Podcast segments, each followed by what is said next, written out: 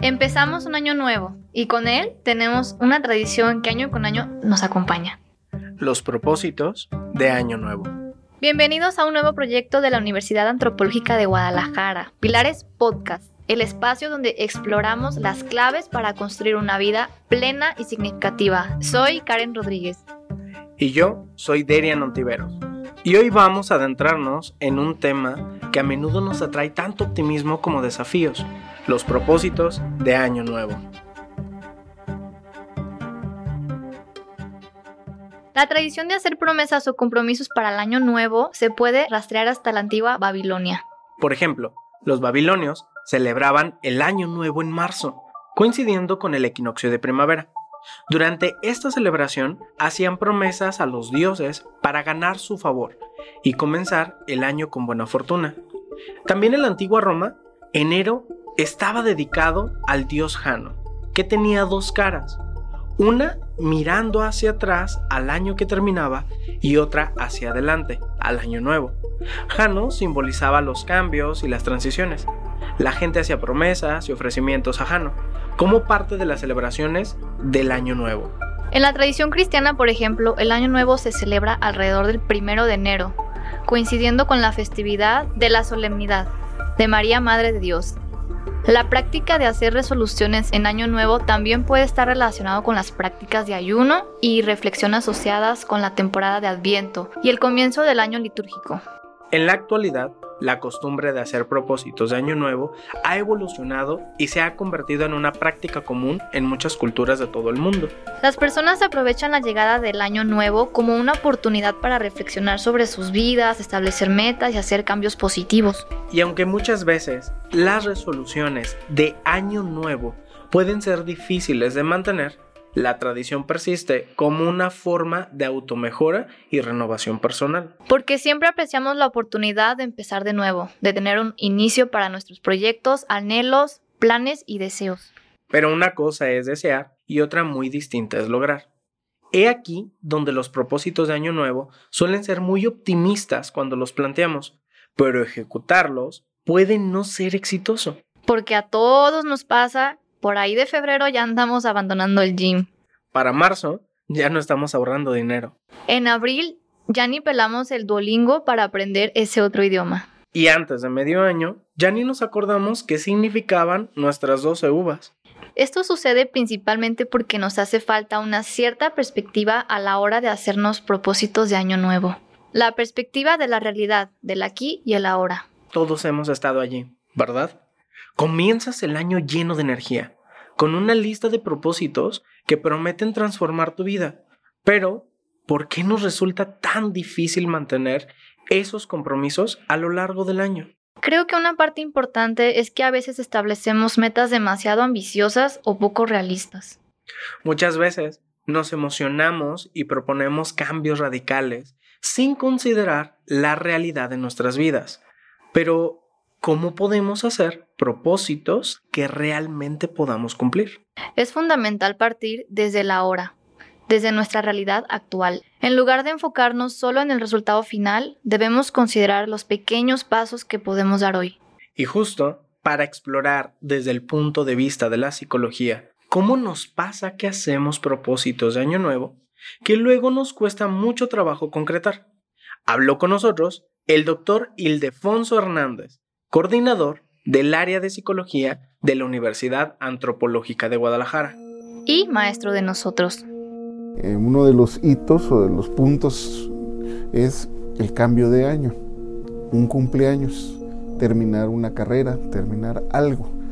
Y entonces regularmente con esa falsa idea del tiempo lineal, ¿sí? decimos ya que se den determinadas circunstancias, voy a hacer un cambio. ¿Sí?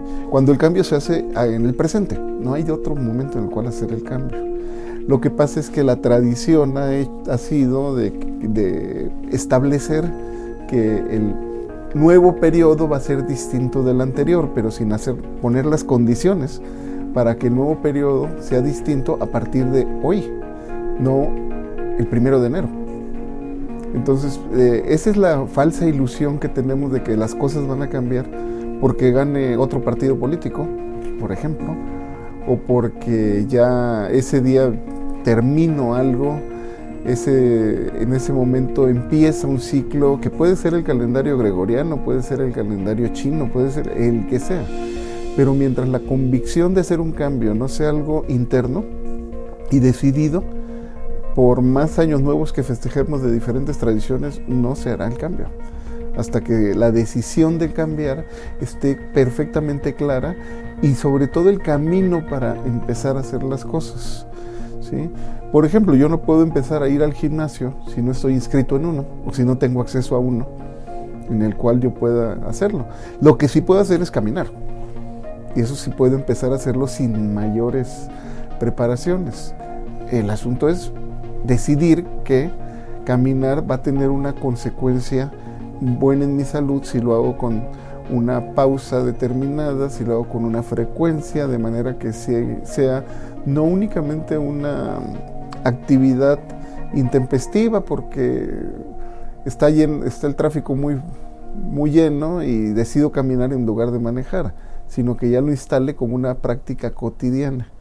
¿sí? Los cambios entonces no se dan por hitos, se dan por decisiones y se dan por planeación mínima y claridad de objetivos mínima también, por lo menos.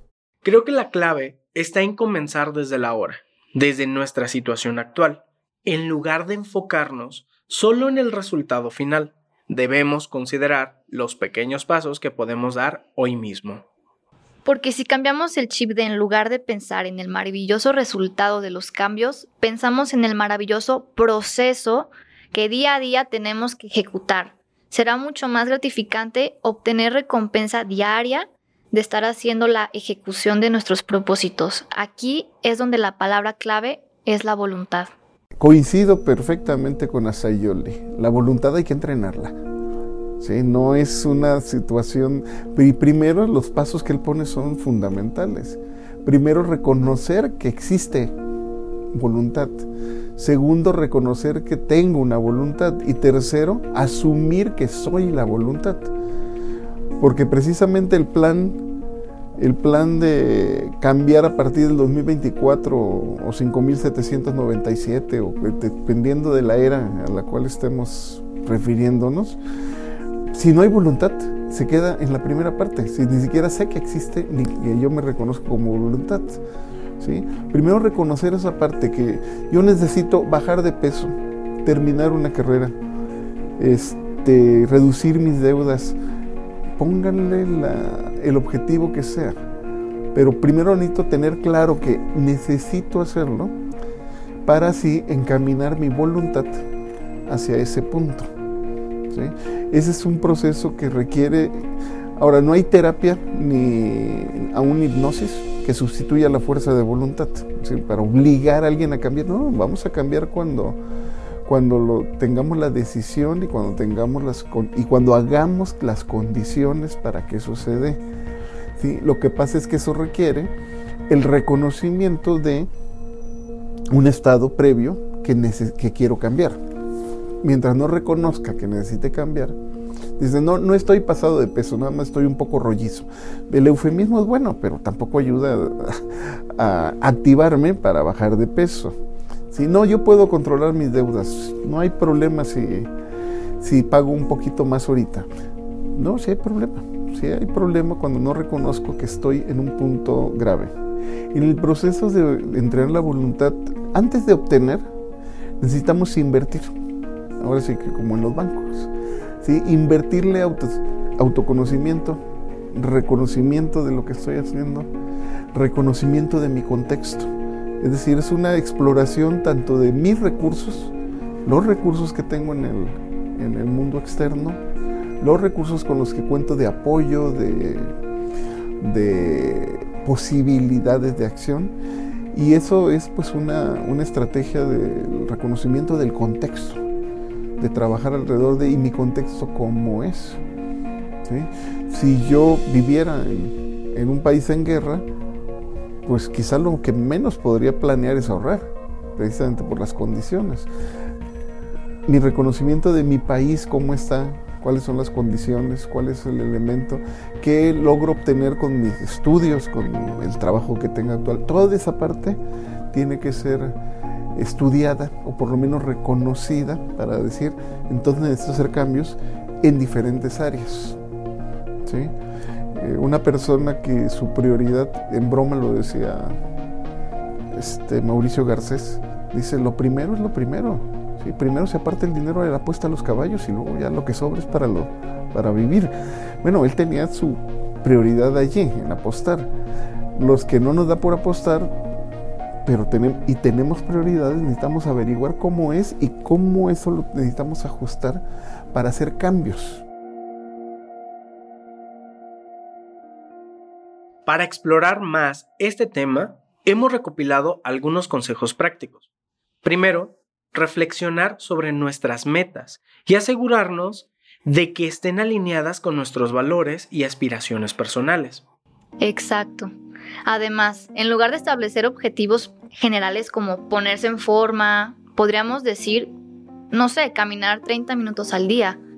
Metas más específicas y realistas, realizables en el día a día, que no se plantean desde el resultado final, sino desde el conseguir realizar el proceso diario que implica.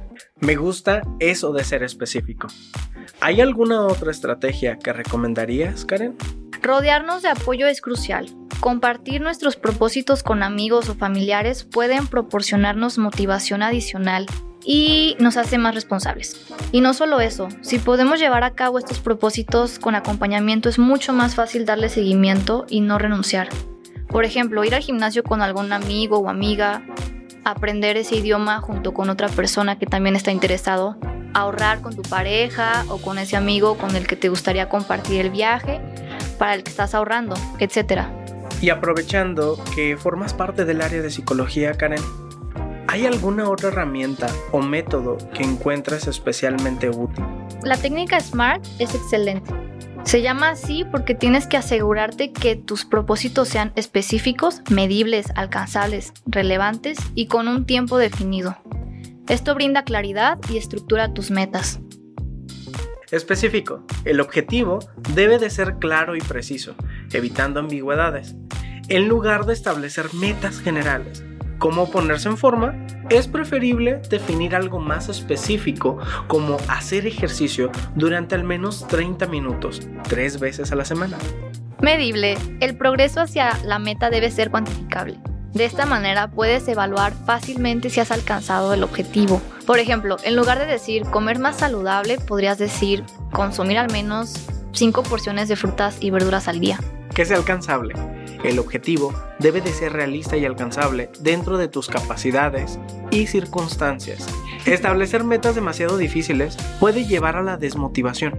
Por ejemplo, en lugar de proponerte correr un maratón en un mes si no tienes la experiencia, podrías empezar con metas más alcanzables, como correr 15 minutos diarios. Relevante. La meta debe ser significativa y relevante para tus valores y aspiraciones personales.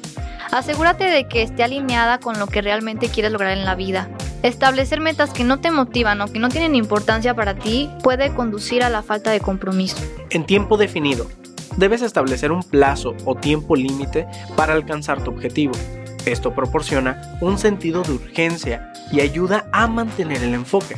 En lugar de decir perder peso, podrías decir perder 5 kilogramos en los próximos 3 meses.